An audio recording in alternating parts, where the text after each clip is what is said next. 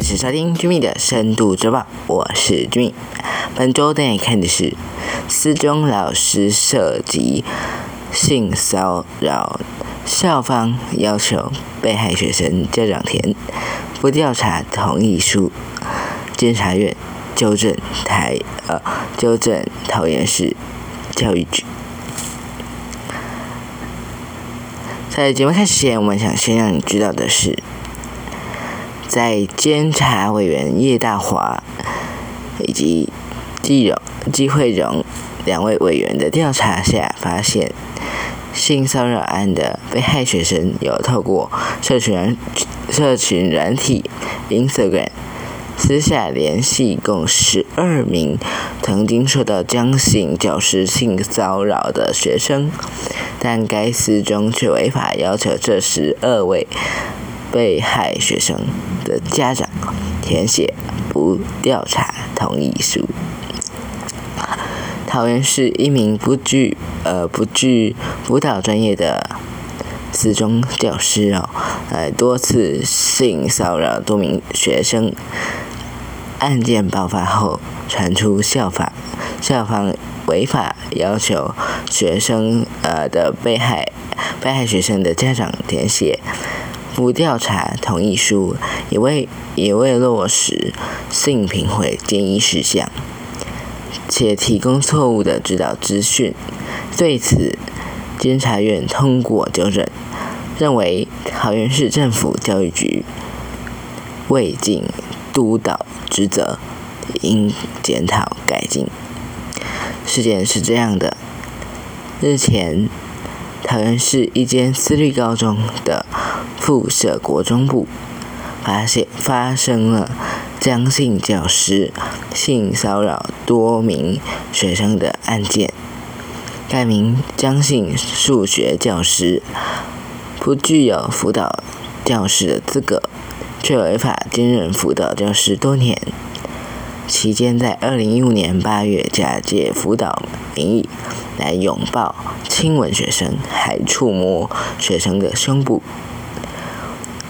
这名学生曾经把这件事情告诉学校的三名老师，但这三名老师都称自己不知情，没听学生说过，或者不记得。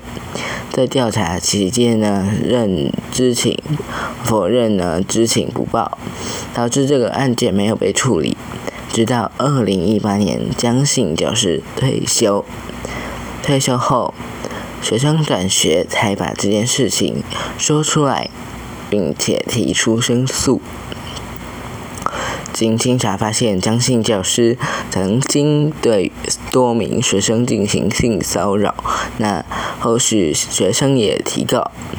桃园地院认确认了性骚扰属实，张姓教师被判八个月有期徒刑。这事件呢，是因为十二名受害学生的家长被迫填写不调查同意书，以致完未完整调查。就像我刚刚说的，虽然这个江姓教师呢被判了八个月有期徒刑之后呢，在不过呢，在此案之后，就是在被判刑之后。监察委员叶大华以及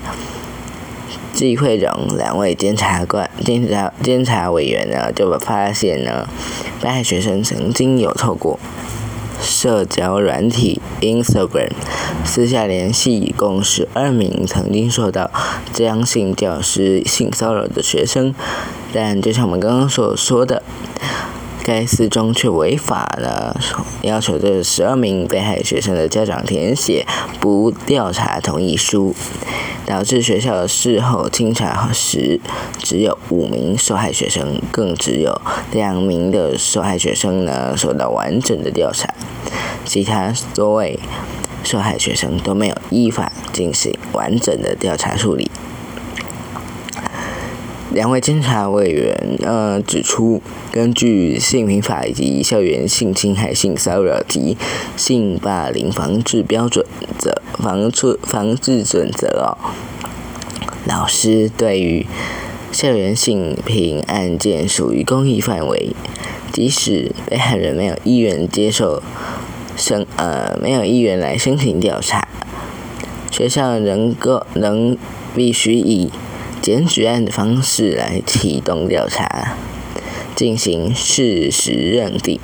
校方没有权限强制呢当事人签署不调查同意书、同意书等相关类似文件。调查报告当中，另外发现，性评委、性评会呢建议该司中对。其受害学生呢进行心理辅导，且将性教师应该道歉。学校必须加强呃办理性平教育宣导，但该司中没有落实这些的建议事项，也没有事件事先来优先提供辅导资源给被害学生。另外，我们来看到不具辅导资格的辅导老师，反映桃园市教育局多年疏于督导。两位监察委员认为，桃园市政府教育局历年来疏于疏于督导该四中，相信教师不具辅导老师的资格，却违反。违法来兼任教师多兼任辅导教师多年，教育局历次查核辅导教师的资格聘用情形，呃，却都没有发生发现这件事情，且在事情爆发之后，教育局也没有督促该司中执行性平会的建议事项，处理其他女学生的被害事件。甚至还提供了错误资讯，未要求学校呢依照相关职权职权来进行调查资料，进行事实认定，导致该四中终止调查程序。根据 ET Today 新闻云报道。机会荣监监察委员呢受访时指出，此案有太多授权呃错误的认知哦。那私校自以为在性侵害犯罪防治法上置身事外，不用通报处理；学校则学校则长期忽略呢专业教师不够。此外。很多机关和学校都会认为没有检举人都就不调查哦，但其实机关和学校就都可以作为检举人，而且应该马上启动调查。联合报新闻网的指出，桃园市政府的教育局呢，针对疏忽疏于。督导私校辅导教师的资格部分，已将专任教师的专任辅导教师任用情形定定为奖励补助私校的审核基准之一。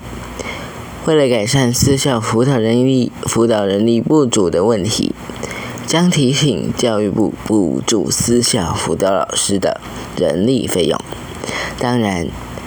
呃，教育局也重申，各校应依照性平法的规定，如果有学校为了配合，呃，如果有学校没有配合呢，没有配合调查报告处理建议，将会提报性评会裁罚。那本集的节目就到这里哦，希望呢各位不管是呃不管是你是学生啊，还是家长，甚至是一般的上班族，没有结婚的那种上班族呢，都必须来留意，不管是职场上的一个性骚扰或性侵害呢，都不要来做忽略，不要来接受威胁。有受到威胁，也能够来透过报案来寻求协助。那警方那边呢，也会尽力维护被害者的隐私安全，所以千万不要来放弃自己的权益。本集的节目就到这里哦。本集的节目呢，也非常感谢关键评论网。来授读，来授权提供，呃，文章来供我们做使用。谢谢观点评论网提供。米的深度周报。如果你喜欢这集的话，记得按下订阅、追踪按钮，或到我们的 Facebook 搜寻“米的深度周报”来按赞追踪。以便你是准时收到节目的资讯。君的周深度周报，我是君，我们下次见。